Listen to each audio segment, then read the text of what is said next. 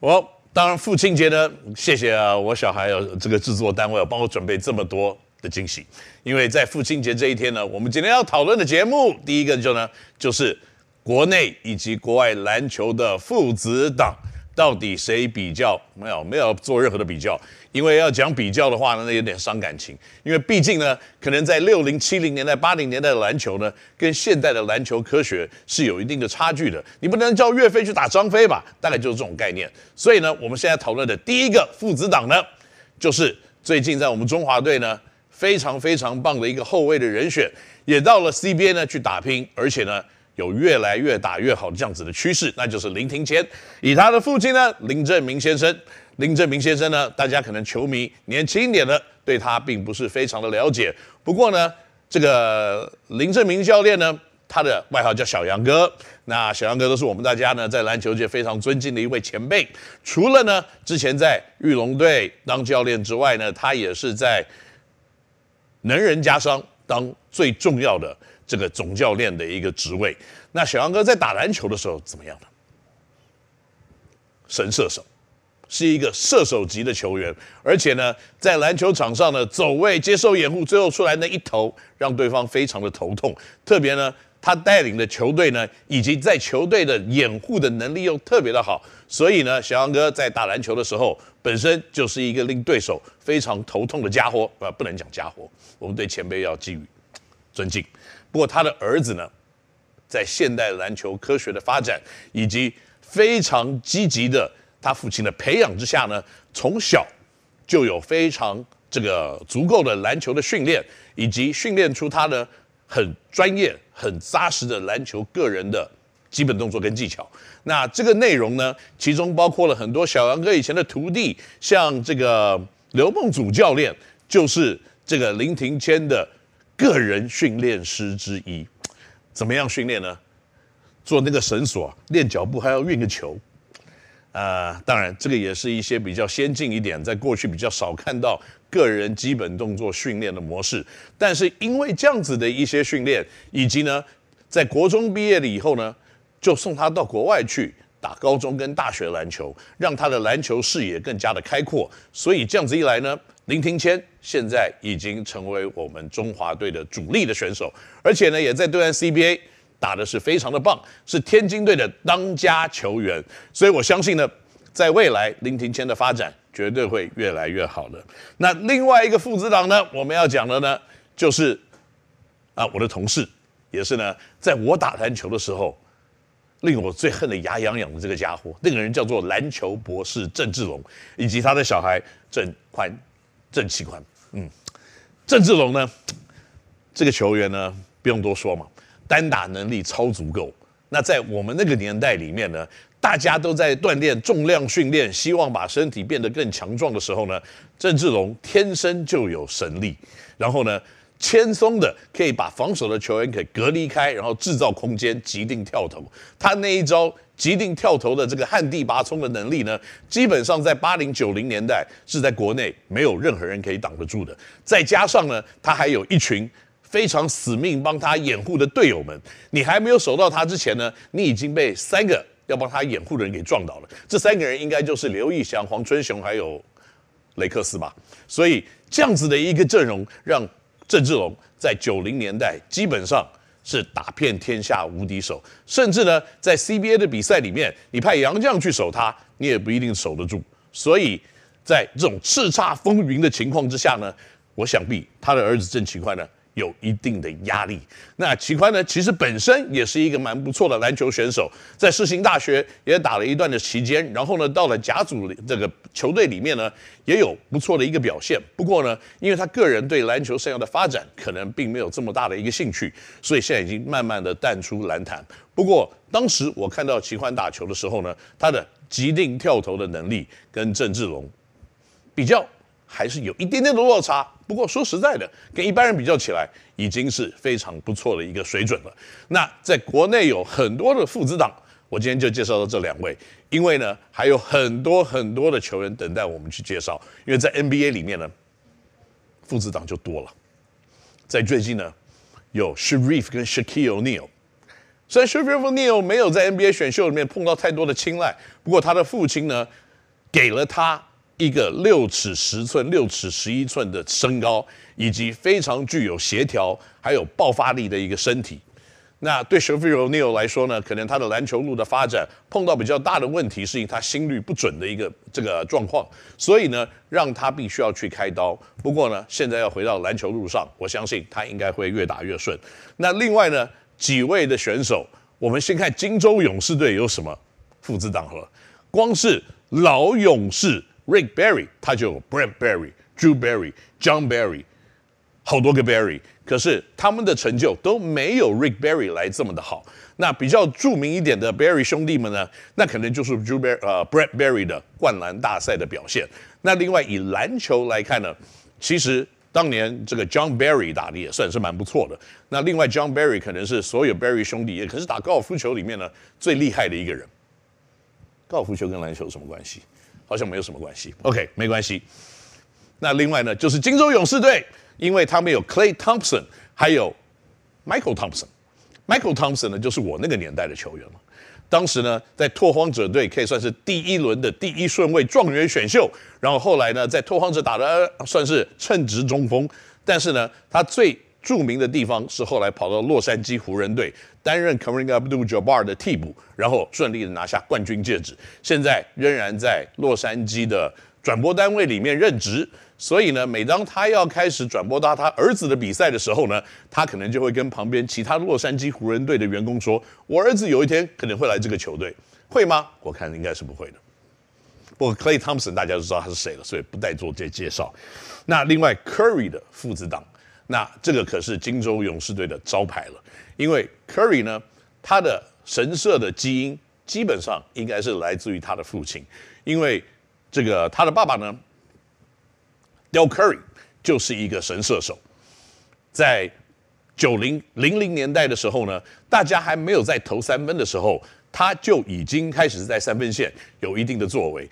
那虽然呢，Steph Curry 可能他的神射，嗯，有一块可能不是败在于他的父亲，因为他在年轻的时候呢，他们家人可能会把他丢去他爸爸在神社的那个前面的那个妈妈的房子的门口，可是他。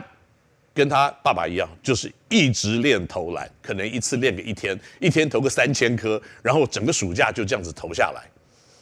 所以，除了良好的基因之外呢，你当然要一直的苦练，才有可能成为像 Curry 这样子的投篮的一个能力。所以呢，在父亲节的今天这一节呢，我们的第一个单元要讨论父子档的内容。嗯，我相信大家听的有点不太够，不过我们可以找一天。我们把所有 NBA 的父子档全部 list 出来一次，大家觉得好不好？我觉得不太好，因为你会很累。所以，我们再来讨论下个单元好了。下个单元是什么呢？啊，就是国内的篮球了。这个跟我个人可能就是比较有一点关系，因为呢，我们现在要讨论的呢，在第二个单元里面呢，就是高雄钢铁人的近况分析。高雄钢铁人有什么好的近况分析呢？除了球员的。呃，新的分配，那新的总教练呢，在练习上面找来了新的助理教练，还有呢，在未来可能会在体能训练师，然后在 trainer 上面呢，整个 coaching staff 都会做一个小小的调整，所以可能在个人能力的进步以及精进的训练上面呢，应该会有一个新的风貌。那可是呢，在今年的非球季，我个人认为是比较短一点的。从现在开始啊，现在是八月了，一直到十一月初就要开打，这个时间点，哇，两个多月而已。这样子两个多月的训练，可以足够让球员在这么短的时间突飞猛进吗？可能困难度是高了一点了。不过我相信呢，以我这个钢铁人的总教练拉雷教练呢，他的这个铁血的教导之下，我相信球员进步的幅度应该会不小的。那不管呢，在这个今年的球员方面的改变，因为在选秀会里面呢，钢铁人很不幸的，今年没有第一轮的选秀。那明年怎么办？明年可以选的好吧？不好意思，明年也没有第一轮顺位选秀。所以在两年都没有第一轮的情况之下呢，我个人认为今年选到了张杰维这个球员，已经算是非常非常棒的一件事，因为呢。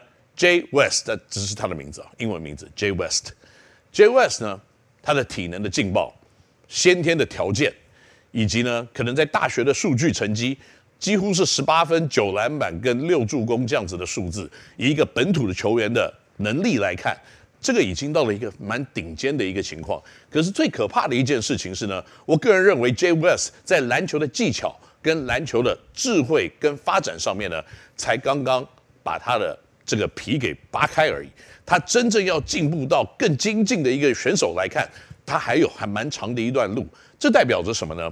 这代表他可能未来发展的前景，以他身体的条件来看，他可以有很大块的跃进式的一个进步。那另外几名球员呢？当然，钢铁人明年的主打呢，仍然会是周怡翔以及吕正儒这两名呢，不但有经验，而且呢，在过去非常的有良好表现的选手。在这个球队里面扮演核心的角色，呃，是非常重要的。那他即将带领呢，去年因为个人原因没有办法上场的张博维，以及刚刚加入从日本 B League 回来的林志伟，所以带领了这两个，一个打禁区，一个可以在锋线在做替补的选手呢。我相信钢铁人的板凳深度，再加上这些年轻的一二年级的选手，应该可以越来越好。所以，到底钢铁人今年的表现会如何呢？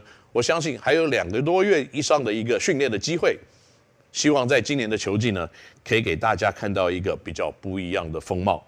那在另外一个呢，国内比较重要的重磅消息呢，就是雨点大呃，雷声大雨点也大的一个重磅交易，就是富邦勇士队终于在今天宣布了，他跟国王队用林书伟来换洪凯杰还有张文平的这个交易。那这个交易呢，很多人都认为啊，林书伟换两个人到了国王，可能会不会带来林书豪？那这个当然是一个很大的问号。到底未来会怎么发生？我相信啊，这是我们国内球迷，包括我在内都非常关注的一个重点。那这两个球员，洪凯杰还有张文平去了富邦勇士，他们会扮演什么样子的角色呢？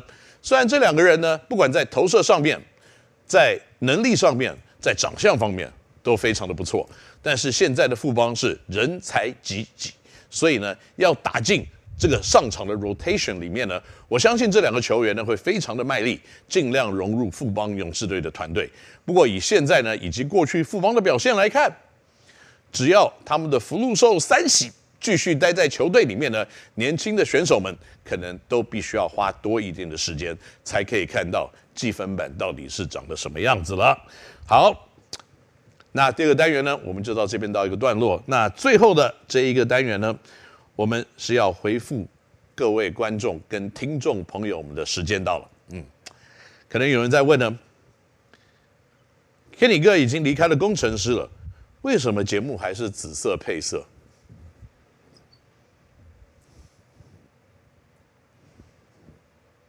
我非常喜欢现在我们在现场的这个 Earth Tone。自然色，你不觉得今天我们的背景特别的漂亮吗？啊，因为也不是因为我离开工程师的原因啦，只是 Now News 跟 Kenny 闹星球这个节目呢，在未来我们会有最高科技的虚拟 3D 摄影棚，跟我们一起来陪伴观众。希望大家可以多看摄影棚，不要看我的脸或者还没减肥成功的身体。好，那哦，Kenny 哥认为。篮球圈最强的爸爸是谁？讲国内的话呢，篮球圈最强的爸爸，因为篮球圈最强的球员现在应该好几个都是爸爸，是高国豪吗？还是郑志龙？啊，这个大家自己去想想。那国外最强的爸爸篮球选手是谁？以现役来看嘛。那我当然认为，你看像 Steph Curry 也是父亲啊，像这个 LeBron James 也是父亲啊，所以到底谁是现在 NBA 最强的球员？啊，Kevin Durant 有没有小孩？好像没有，不过不重要，因为呢，最强的爸爸在篮球圈里面，如果是全世界的话，那当然是 Michael Jordan 了。我相信有很多人是不是跟我有不同的意见？不过讲 Michael Jordan 是最安全的，所以呢。在我知道众多的网民呢，对我们的节目里面可能有更多的想法，或者是有更多的建议，欢迎你到我们的下面来留言，可以给我们更好的一些建议，跟未来呢，我们节目的走向可以发展的一个方向。那今天的节目呢，就到这里到一个为止啦。因为呢，在未来的几个礼拜里面啊，在未来这几年里面呢，我相信各位对我们的虚拟的摄影棚会有更高欣赏价值这样子的一个事实感到非常的高兴，不是我坐在那边讲废话而已了。所以希望呢，在未来的几个礼拜里面，各位可以继续的锁定我们 Kenny 闹星球来观看国内外最新的篮球资讯。我是高景，我们下次再见，拜拜。